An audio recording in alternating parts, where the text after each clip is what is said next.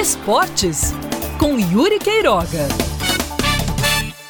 Um estudo do Instituto de Pesquisa de Inteligência no Esporte, ligado à Universidade Federal do Paraná, traz um cenário não tão animador para quem está ansioso pela volta da liberação de público nos eventos esportivos. As perspectivas traçadas de acordo com relatórios da Organização Mundial da Saúde e de outras pesquisas feitas na Austrália e nos Estados Unidos são de que segurança mesmo, uma possibilidade boa de liberar a capacidade total de estádios, ginásios e afins, só quando uma vacina for descoberta e distribuída em massa.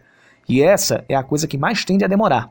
Mesmo com a tentativa de vários laboratórios pelo mundo em acelerar um processo cujo recorde de tempo foi de quatro anos, nenhuma novidade no sentido de uma vacina com eficácia suficientemente grande para aplicar a uma grande população deve sair antes do próximo ano ou isto, ou algum medicamento retroviral que ao menos impeça a evolução dos casos em pessoas infectadas. Um dos idealizadores do estudo é o advogado Paul Schmidt, ex-procurador do Superior Tribunal de Justiça Desportiva. Segundo ele, o cenário de volta total dos eventos esportivos já é distante. O da presença completa de público, ainda mais sem segurança até de estipular uma data. Muita gente, ao ouvir essas informações, deve se perguntar: e por que no Brasil tudo está demorando tanto?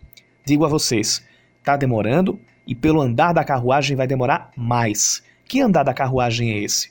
É um país onde nem metade da população cumpre isolamento social, um país onde quem deveria dar bons exemplos não dá, seja desestimulando a atenção aos conselhos das autoridades em saúde, seja brincando com o dinheiro público destinado à incipiente tentativa de minimizar a fragilidade do sistema de saúde e os impactos econômicos, especialmente junto aos mais carentes.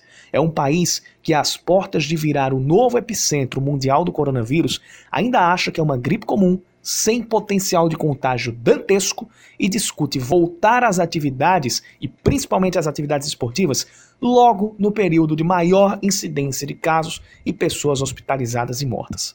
É desse jeito que a carruagem está andando.